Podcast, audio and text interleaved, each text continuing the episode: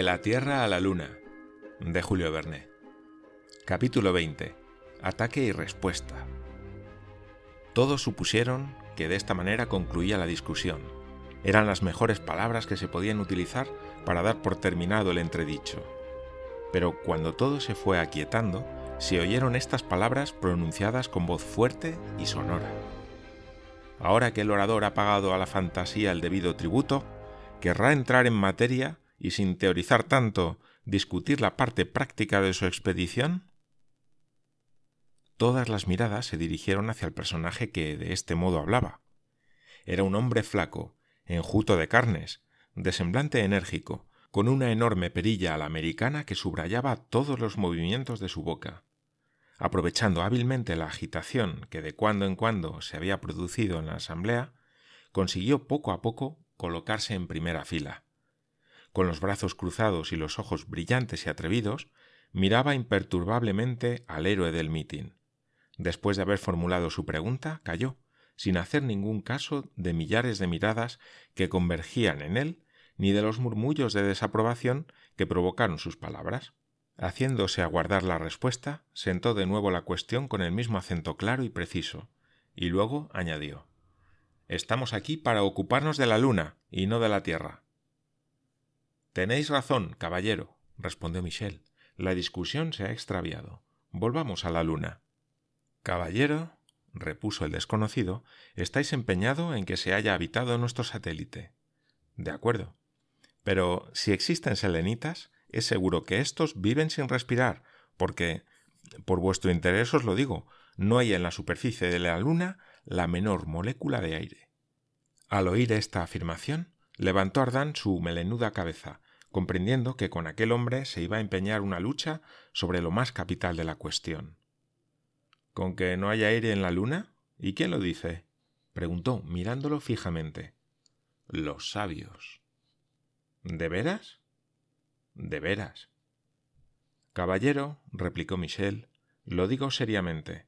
Profeso la mayor estimación a los sabios que saben, pero los sabios que no saben me inspiran un desdén profundo. ¿Conocéis a alguno que pertenezca a esta última categoría? Alguno conozco. En Francia hay uno de ellos que sostiene que matemáticamente el pájaro no puede volar, y otro cuyas teorías demuestran que el pez no está organizado para vivir en el agua. No se trata de esos sabios, y los nombres que yo podría citar en apoyo de mi proposición no serían rehusados por vos, caballero. Entonces pondríais en grave apuro a un pobre ignorante como yo, que por otra parte no desea más que instruirse. ¿Por qué, pues, os ocupáis de cuestiones científicas si no las habéis estudiado? preguntó el desconocido bastante brutalmente. ¿Por qué? respondió Ardán por la misma razón que es siempre intrépido el que no sospecha el peligro. Yo no sé nada, es verdad, pero precisamente es mi debilidad la que forma mi fuerza. Vuestra debilidad va hasta la locura, exclamó el desconocido con un tono bastante agrio.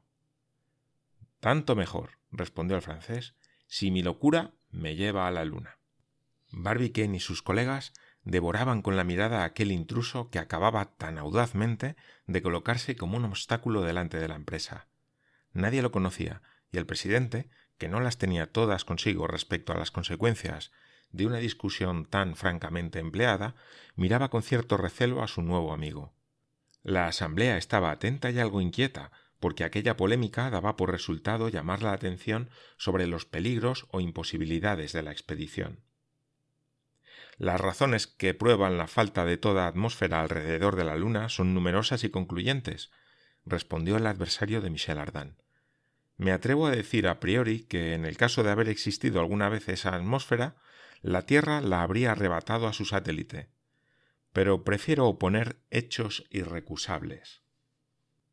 Oponed cuantos hechos queráis, respondió Michel Ardan con perfecta galantería. Ya sabéis, dijo el desconocido, que cuando los rayos luminosos atraviesan un medio tal como el aire, se desvían de la línea recta o, lo que es lo mismo, experimentan una refracción. Pues bien, los rayos de las estrellas que la luna oculta, al pasar rasando el borde del disco lunar, no experimentan desviación alguna, ni dan el menor indicio de refracción. Es, pues, evidente que no se halla la luna envuelta en una atmósfera. Todos miraron a Ardán con cierta ansiedad y hasta con cierta lástima, como si previesen su derrota, pues en realidad, siendo cierto el hecho que la observación revelaba, la consecuencia de que él deducía el desconocido era rigurosamente lógica. He aquí, respondió Michel Ardán, vuestro mejor, por no decir vuestro único argumento verdadero, con el cual hubierais puesto en un brete al sabio obligado a contestaros. Pero yo me limitaré a deciros que vuestro argumento no tiene un valor absoluto, porque supone que el diámetro angular de la Luna está perfectamente determinado, lo que no es exacto. Pero dejando a un lado vuestro argumento, decidme si admitís la existencia de volcanes en la superficie de la Luna. ¿De volcanes apagados? Sí. ¿De volcanes encendidos? No. Dejadme, no obstante, creer, sin traspasar los límites de la lógica, que los tales volcanes estuvieron en actividad durante algún tiempo. Es cierto, pero como podían suministrar ellos mismos el oxígeno necesario para la combustión, el hecho de su erupción no prueba en manera alguna la presencia de una atmósfera lunar. Adelante, respondió Michel Ardan, y dejemos a un lado esta clase de argumentos para llegar a observaciones directas, pero os prevengo que voy a citar nombres propios. Citadlos. En 1815, los astrónomos Louisville y Halley, observando el eclipse del 3 de mayo, notaron en la luna ciertos fulgores de una naturaleza extraña, frecuentemente repetidos. Los atribuyeron a tempestades que se desencadenan en la atmósfera que envuelve a veces la luna. En 1815, replicó el desconocido, los astrónomos Louisville y Halley tomaron por fenómenos lunares fenómenos puramente terrestres, tales como bólidos, aerolitos u otros, que se producían en nuestra atmósfera. He aquí lo que respondieron los sabios al anuncio del citado fenómeno, y lo mismo respondo yo, ni más ni menos. Quiero suponer que tenéis razón, respondió Ardán, sin que la contestación de su adversario le hiciese la menor mella. ¿No observó Herschel en 1787 un gran número de puntos luminosos en la superficie de la Luna? Es verdad, pero sin explicarse su origen. Él mismo no dedujo de su aparición la necesidad de una atmósfera lunar. Bien respondido, dijo Michel Ardan, cumplimentando a su antagonista. Veo que estáis muy fuerte en selenografía. Muy fuerte, caballero. Y añadiré que los señores Bier y Modler, que son los más hábiles observadores, los que mejor han estudiado el astro de la noche, están de acuerdo sobre la falta absoluta de aire en su superficie. Se produjo cierta sensación en el auditorio, al cual empezaban a convencer los argumentos del personaje desconocido. Adelante, respondió Michel Ardan con la mayor calma. Y llegamos ahora a un hecho importante. El señor Losedat, hábil astrónomo francés, observando el eclipse del 18 de junio de 1860, comprobó que los extremos del creciente solar estaban redondeados y truncados. Este fenómeno no pudo ser producido más que por una desviación de los rayos del Sol al atravesar la atmósfera de la Luna, sin que haya otra explicación posible. ¿Pero el hecho es cierto? preguntó con viveza el desconocido. Absolutamente cierto. Un movimiento inverso al que había experimentado la Asamblea poco antes se tradujo en rumores de aprobación a su héroe favorito, cuyo adversario guardó silencio. Ardán repitió la frase y, sin envanecerse por la ventaja que acababa de obtener, dijo sencillamente Ya veis, pues, mi querido caballero, que no conviene pronunciarse de una manera absoluta contra la existencia de una atmósfera en la superficie de la Luna. Esta atmósfera es probablemente muy poco densa, bastante sutil, pero la ciencia en la actualidad admite generalmente su existencia. No en las montañas, por más que lo sintáis, respondió el desconocido, que no quería dar su brazo a torcer. Pero sí en el fondo de los valles, y no elevándose más allá de algunos centenares de pies. Aunque así fuese, haríais bien en tomar vuestras precauciones, porque el tal aire estará terriblemente enrarecido. Oh. Caballero, siempre habrá el suficiente para un hombre solo, y además, una vez allí, procuraré economizarlo todo lo que pueda y no respirar sino en las grandes ocasiones. Una estrepitosa carcajada retumbó en los oídos del misterioso interlocutor, el cual paseó sus miradas por la asamblea desafiándola con orgullo. Ahora bien, repuso Michel Ardan con cierta indiferencia, puesto que estamos de acuerdo sobre la existencia de una atmósfera lunar, tendremos también que admitir la presencia de cierta cantidad de agua. Esta es una consecuencia que me alegro de poder sacar por la cuenta que me tiene, Permitidme, además, mi amable contradictor, someter una observación a vuestro ilustrado criterio. Nosotros no conocemos más que una cara de la luna, y aunque haya poco aire en el lado que nos mira, es posible que haya mucho en el opuesto. ¿Por qué razón? Porque la luna, bajo la acción de la atracción terrestre, ha tomado la forma de un huevo que vemos por su extremo más pequeño. De aquí ha deducido Hanstein cuyos cálculos son siempre de trascendencia, que el centro de gravedad de la Luna está situado en el otro hemisferio, y por consiguiente todas las masas de aire y agua han debido de ser arrastradas al otro extremo de nuestro satélite desde los primeros días de su creación. Paradojas. exclamó el desconocido. No, teorías que se apoyan en las leyes de la mecánica y que me parecen difíciles de refutar, apelo al buen juicio de esta Asamblea, y pido que ella diga si la vida, tal como existe en la Tierra, es o no posible en la superficie de la Luna. Deseo que se vote esta proposición. La proposición tuvo los aplausos unánimes de trescientos mil oyentes. El adversario de Michel Ardan quería replicar, pero no pudo hacerse oír. Caía sobre él una granizada de gritos y amenazas. Basta, basta decían unos. Fuera el intruso. repetían otros. Fuera. fuera. exclamaba la irritada muchedumbre. Pero él, firme, agarrado al estrado, dejaba pasar sin moverse la tempestad, la cual hubiese tomado proporciones formidables si Michel Ardan no la hubiese apaciguado con un ademán. Era de un carácter demasiado caballeroso para abandonar a su contradictor en el apuro en que le veía. ¿Deseáis añadir algunas palabras? le preguntó con la mayor cortesía. Sí, ciento, mil, respondió el desconocido, con arrebato. Pero no, me basta una sola. Para perseverar en vuestro proyecto es preciso que seáis. ¿Imprudente? ¿Cómo podéis tratarme así sabiendo que he pedido una bala cilindrocónica a mi amigo Barbicane para no dar por el camino vueltas y revueltas como una ardilla? Desgraciado, al salir del cañón la repercusión os hará pedazos. Mi querido colega, acabas de poner el dedo en la llaga, en la verdadera y única dificultad por ahora, pero la buena opinión que tengo formada del genio industrial de los americanos me permite creer que llegará a resolverse. ¿Y el calor desarrollado por la velocidad del proyectil al atravesar las capas del aire? Oh, sus paredes son gruesas y cruzará con tanta rapidez la atmósfera ¿Y víveres? ¿Y agua? He calculado que podría llevar víveres y agua para un año, respondió Ardán, y la travesía durará cuatro días. ¿Y aire para respirar durante el viaje? Lo haré artificialmente por procedimientos químicos bien conocidos. Pero, ¿y vuestra caída en la Luna, suponiendo que lleguéis a ella? Será seis veces menos rápida que una caída en la Tierra, porque el peso es seis veces menor en la superficie de la Luna. Pero aún así será suficiente para romperos como un pedazo de vidrio.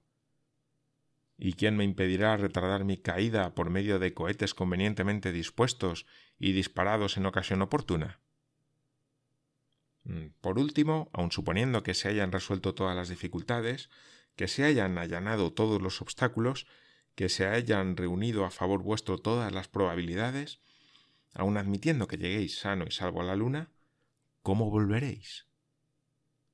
No volveré. A esta respuesta, sublime por su sencillez, la asamblea quedó muda. Pero su silencio fue más elocuente que todos los gritos de entusiasmo. El desconocido se aprovechó de él para protestar por última vez.